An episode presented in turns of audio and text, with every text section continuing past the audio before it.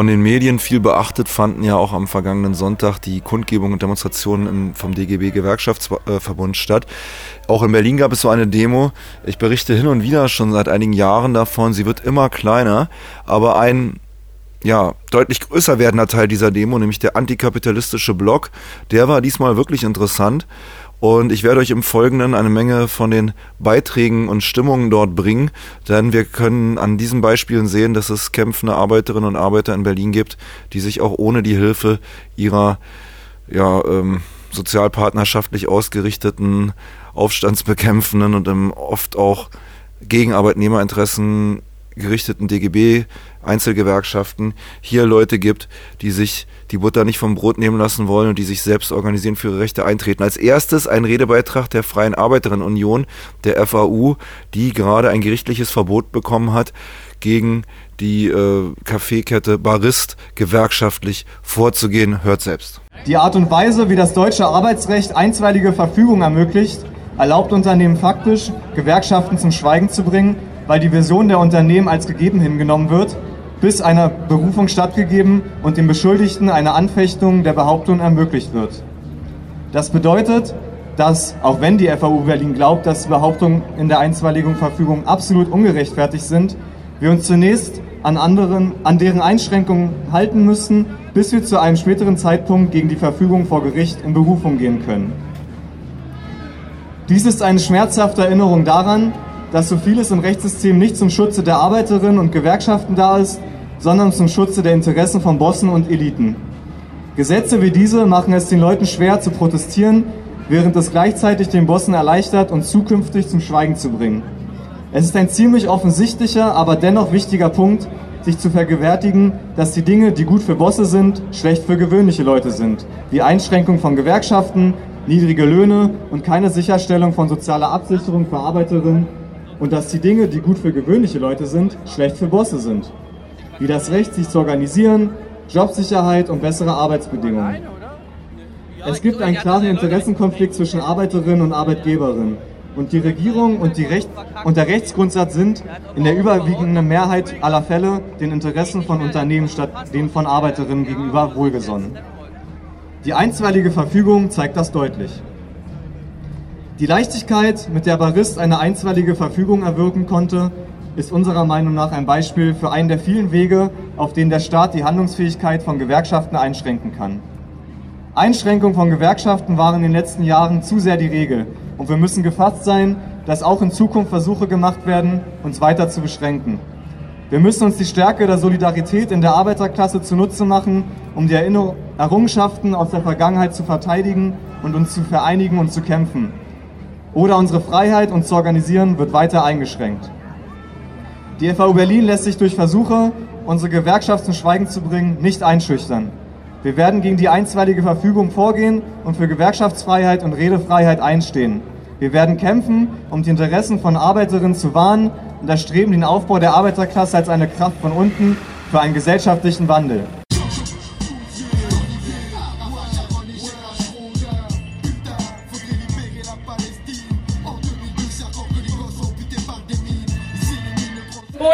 Widerstand. Rumänische Bauarbeiter kämpfen mit juristischen Klagen und politischen Aktionen seit über einem Jahr um den Lohn, der ihnen noch immer vorenthalten wird. Der Fall ist sehr typisch im Kapitalismus.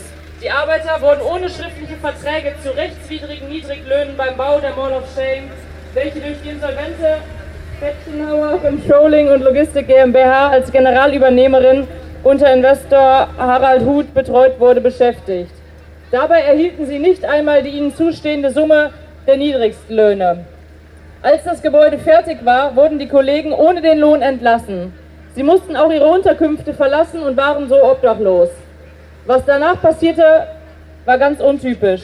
Die Kollegen wehrten sich, malten zunächst ohne jegliche Unterstützung von außen ein Transparent, auf dem sie die Auszahlung ihres Lohnes forderten und stellten sich vor den Eingang der Mall of Berlin. Danach informierten sie sich beim DGB-Projekt Faire Arbeit über ihre Rechte. Dort sagte man ihnen, sie könnten einen Teil des Lohns ausgezahlt bekommen, wenn sie unterschrieben, dass sie auf alle weiteren Rechte verzichten. Ein Teil der Kollegen akzeptierte, andere waren nicht bereit, auf einen Teil ihrer Rechte zu verzichten. Sie wandten sich an die Basisgewerkschaft FAU, Gemeinsam mit den Kolleginnen organisierten, organisieren sie seit mehr als 17 Monaten den Widerstand. Es gab mehrere Demonstrationen und Kundgebungen. Es gab mehrere Gerichtsprozesse. Am Anfang nahmen die Eigentümer die Kollegen nicht ernst und erschienen gar nicht erst vor Gericht und wurden dafür verurteilt. Mittlerweile haben sie erkannt, dass es den Kollegen ernst ist mit dem Kampf um ihren Lohn. Es gab mehrere Verurteilungen, doch trotz mehr als 17 Monate Kampf haben die Kollegen das Geld noch nicht ausbezahlt bekommen. Eines der beteiligten Subunternehmen, Metatech, hat mittlerweile Insolvenz angemeldet. Auch das ist eine Methode, die Forderungen der Kollegen zu ignorieren. Was in der letzten Zeit fehlt, ist eine solidarische Öffentlichkeit, die möglichst häufig hier vor den Toren der Mall of Berlin erscheint mit der Forderung, Bosse bezahlt die Arbeiter oder ihr werdet keine Ruhe haben.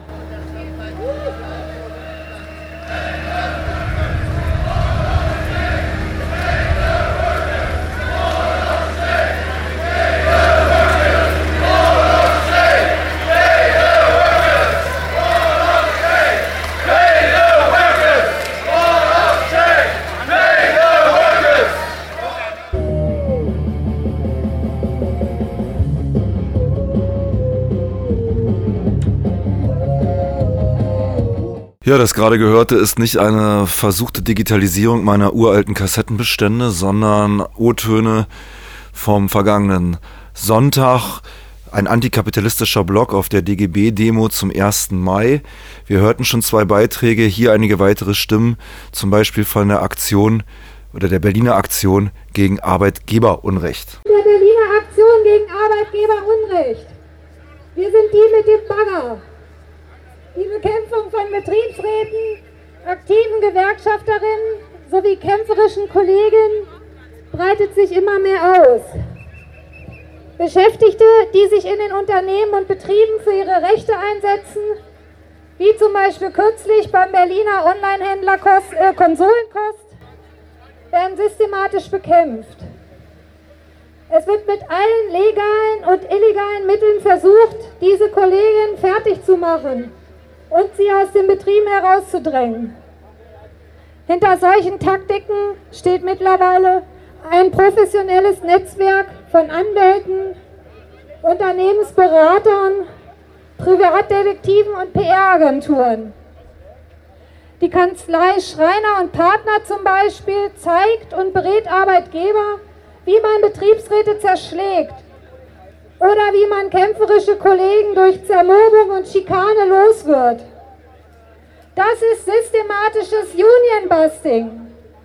Aber dagegen gibt es auch erfolgreichen Widerstand. Die Kanzlei Schreiner und Partner hat mittlerweile zum Beispiel die Seminarveranstaltungsorte von ihrer Webseite entfernt, um zu verhindern, dass lokal Proteste dagegen organisiert werden. Auch haben manche Hotels schon aufgehört, ihre Räume an diese Kanzlei zu vermieten. Wer kämpft, kann verlieren, aber wer gar nicht kämpft, der hat schon verloren. Auf allen Ebenen werden unsere demokratischen Rechte eingeschränkt. Die Mitbestimmungsrechte werden beschnitten, uns wird das Streikrecht genommen. Wir leben im Kapitalismus. Hier wird das Recht von den Herrschenden gemacht und das Recht ist auf Seiten der Herrschenden. Doch dagegen müssen wir uns organisieren. Bei UPS Hannover Langenhagen wird versucht, den kämpferischen Gewerkschafter Fritz Wilke regelrecht kalt zu stellen, um zu verhindern, dass er in den Betriebsrat kommt. Doch durch bundesweite Solidarität und Protestaktionen konnte Ende 2015 UPS gezwungen werden, die Kündigung von Fritz zurückzuziehen. Alle Abmahnungen mussten aus der Personalakte entfernt werden und das Gericht ordnete Neuwahlen an. Und der Kampf geht weiter. Wir können uns nur gegen Arbeitgeberinteressen durchsetzen, wenn wir uns zusammentun. Auch im öffentlichen Dienst in Berlin ist Union-Busting und Schikane von aktiven Gewerkschafterinnen und Kollegen kein Fremdwort mehr. So bei der Charité, bei den Kollegen bei Vivantes oder im Botanischen Garten. Dort wurden die Kolleginnen einfach von der FU outgesourced und bekommen statt Landestarifvertrag lediglich einen Hungerlohn kommt zum Teil unter 8,77 Euro die Stunde. Es liegt an uns. Organisieren wir die Solidarität und Unterstützung der betroffenen Kolleginnen und Kollegen. Schaffen wir Öffentlichkeit. Wir haben uns als Berliner Aktion gegen Arbeitgeberunrecht vor gut einem Jahr aus genau diesem Grund zusammengeschlossen. Wir wollen ein Netzwerk aufbauen mit Aktiven im Betrieb, Anwälten, Gewerkschafterinnen und Journalisten. Gemeinsam gegen Betriebsräte, Fresser und Unionbusting. Für eine ungehinderte Gewerkschafts- und Betriebsratsarbeit. Organisierter Widerstand gegen das Unrecht von Kapital und Arbeitgeber.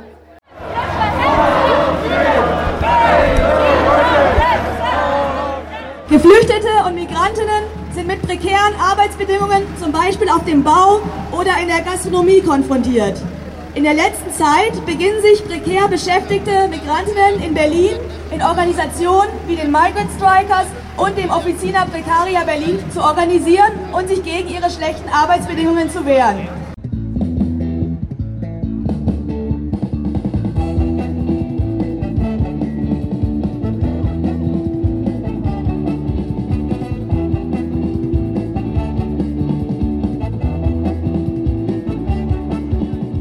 Radioaktiv Berlin mit einem Bericht von dem antikapitalistischen Blog auf der DGB-Demo zum 1. Mai. Auch dem Frimumia-Bündnis wurde Gelegenheit gegeben, etwas zur Zwangsarbeit und den Gefängnissen in den USA und der ja, drohenden Ausweitung auf das europäische Festland, die ja eigentlich schon längst begonnen hat, zu berichten. Ich hatte das Vergnügen, das tun zu können. Hört selbst. Hallo Leute, während wir hier heute für ein besseres Leben auf der Straße sind, kämpfen in einem anderen sogenannten Industrieland Millionen Menschen bereits ums nackte Überleben. Ich spreche hier von den USA, wo die Sklaverei nominell zwar 1865 abgeschafft wurde, aber in Form einer staatlich-privat organisierten Gefängnisindustrie bis heute fortbesteht. Dort sind heute sogar mehr Menschen ihrer Freiheit beraubt und industrieller Zwangsarbeit unterworfen als in der Hochphase der historischen Sklaverei.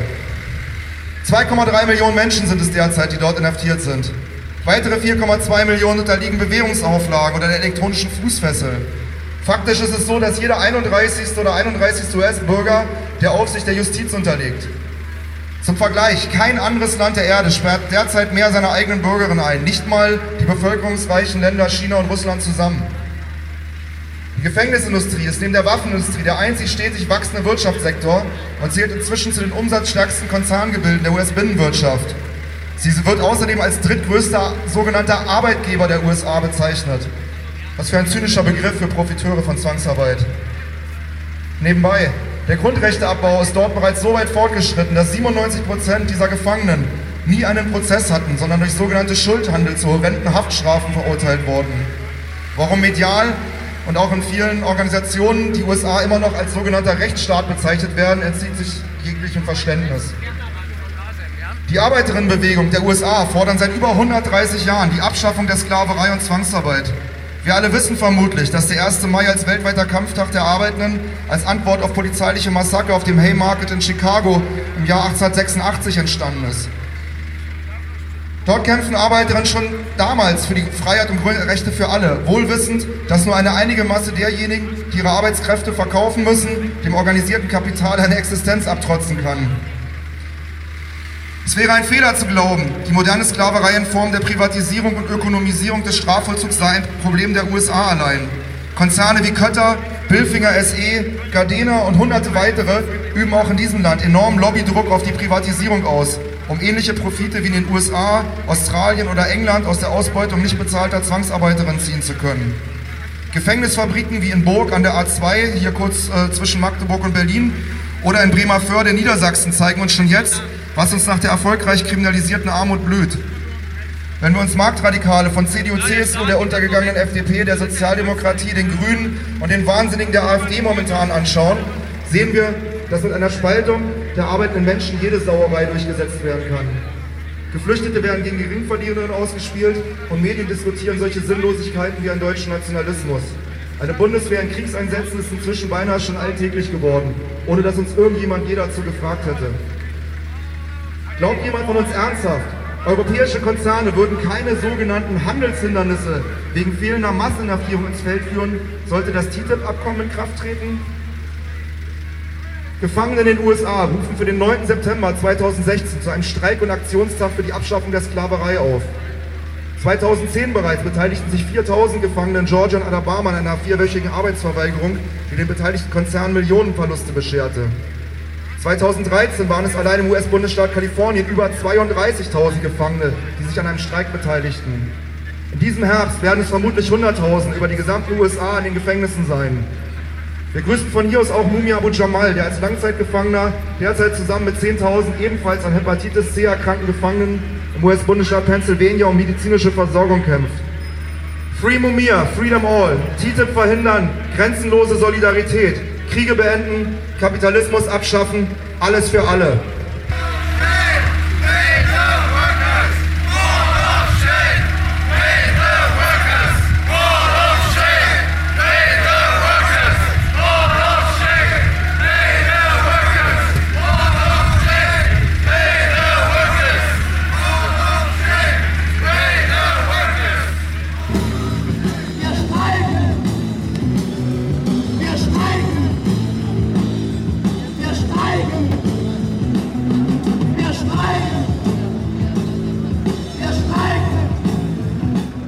Ein Redner berichtete von den miesen Arbeitsbedingungen und den wirklich erschreckend geringen Löhnen, die derzeit im Berliner Taxigewerbe gezahlt werden und den Methoden, wie Arbeitgeber eben dort die Löhne runterrechnen. Vielleicht denkt ihr mal daran, wenn ihr das nächste Mal ein Taxi benutzen solltet, ein Trinkgeld für die Kolleginnen und vor allen Dingen der Ausdruck von Solidarität bestimmt eine wichtige Sache. Aber jetzt hört erstmal, was der Redner zu sagen hatte. Zahlung umgangen und Unternehmerwillkür betrieben. So werden Standzeiten am Halteplatz als Pausen deklariert und nicht bezahlt. Leerfahrten zur Suche nach Fahrgästen werden vom Lohn abgezogen. Tats der tatsächliche Umsatz wird durch einen fiktiven Stundenumsatz geteilt. Heraus kommt die bezahlte Stundenanzahl. Gearbeitet wird in der Regel länger. Eins ist klar, je höher der verlangte Stundenumsatz, umso größer die Profite der Unternehmen. Wir wollen uns jedoch nicht länger um unseren Lohn betrügen lassen. Das, was uns zusteht, und da sind lächerliche 8,50 Euro brutto wirklich nur der Anfang. Darauf werden wir nicht freiwillig verzichten, sondern dafür kämpfen. Die Behörden des Zoll und des Landes Berlins, die für die Kontrolle des Mindestlohns und der Arbeitsbedingungen im Taxigewerbe zuständig sind, kommen ihren Aufgaben nicht nach. Sie haben kein Interesse an einer Einhaltung des Mindestlohns, sondern bedienen die Interessen der Industrie- und Handelskammer.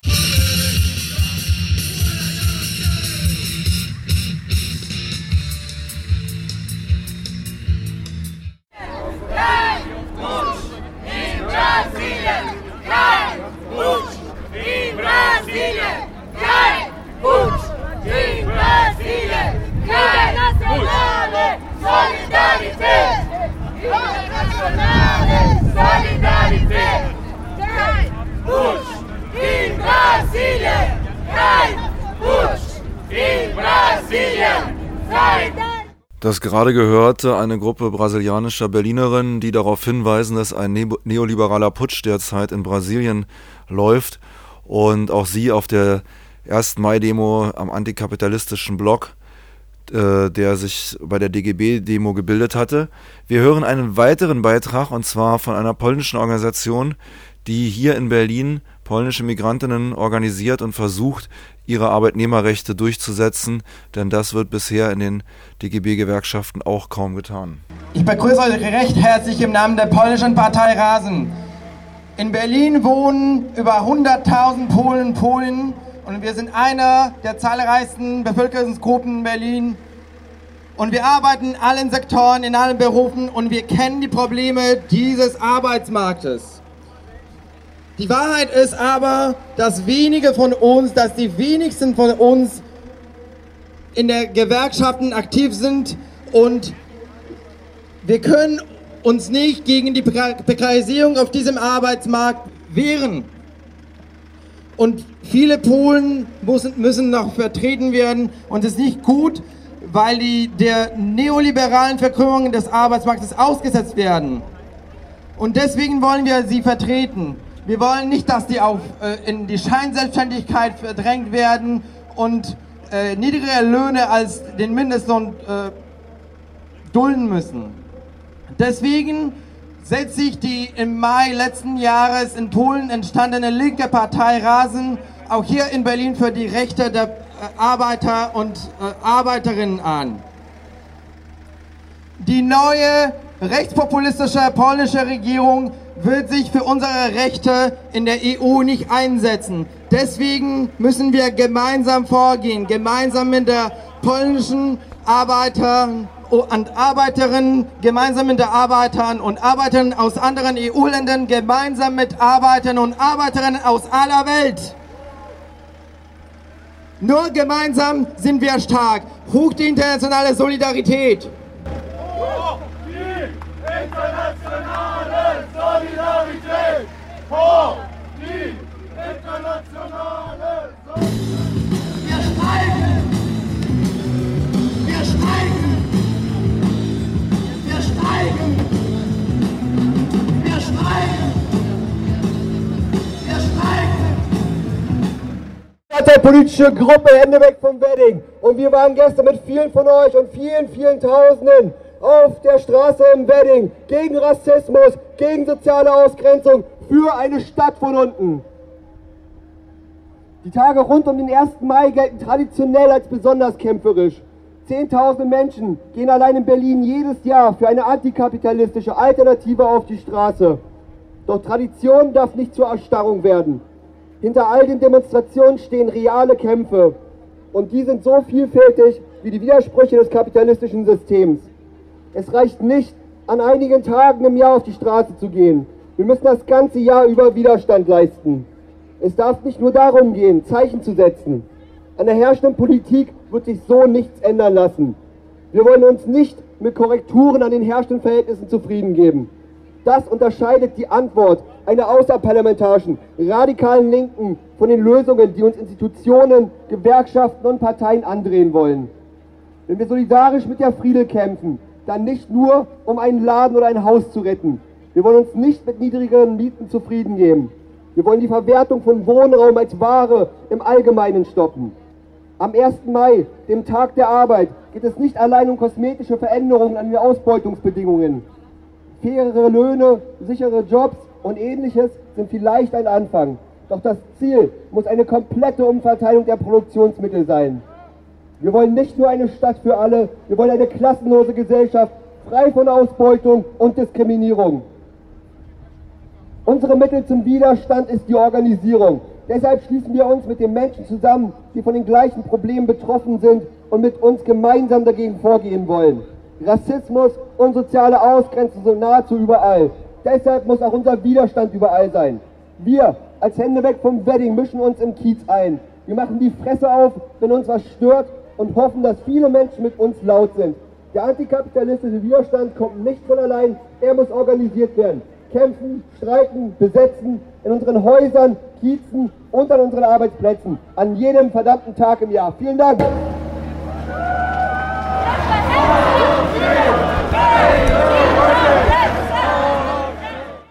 bleibt. Es geht um die Arbeit im Haushalt, die Pflege und die Erziehungsarbeit. Diese Arbeiten werden nach wie vor unbezahlt oder schlecht bezahlt, zum großen Teil von Frauen geleistet. Ein großer Teil der Frauen arbeitet in Teilzeit, da sie nach wie vor die Hauptverantwortung für Haushalt und Kinder übernehmen. Frauen verdienen in der BRD durchschnittlich 22 Prozent weniger als Männer und arbeiten in Bereichen mit prekären Beschäftigungsverhältnissen wie im Krankenhaus, in der Pflege oder der Erziehungsarbeit. Die geschlechtsspezifische Arbeitsteilung ist eine Grundlage der herrschenden patriarchalen Verhältnisse. Wir gehen am 1. Mai nicht nur gegen die Herrschaft des Kapitals auf die Straße, sondern auch gegen die patriarchalen Verhältnisse in der Gesellschaft. Patriarchale Geschlechterverhältnisse überwinden.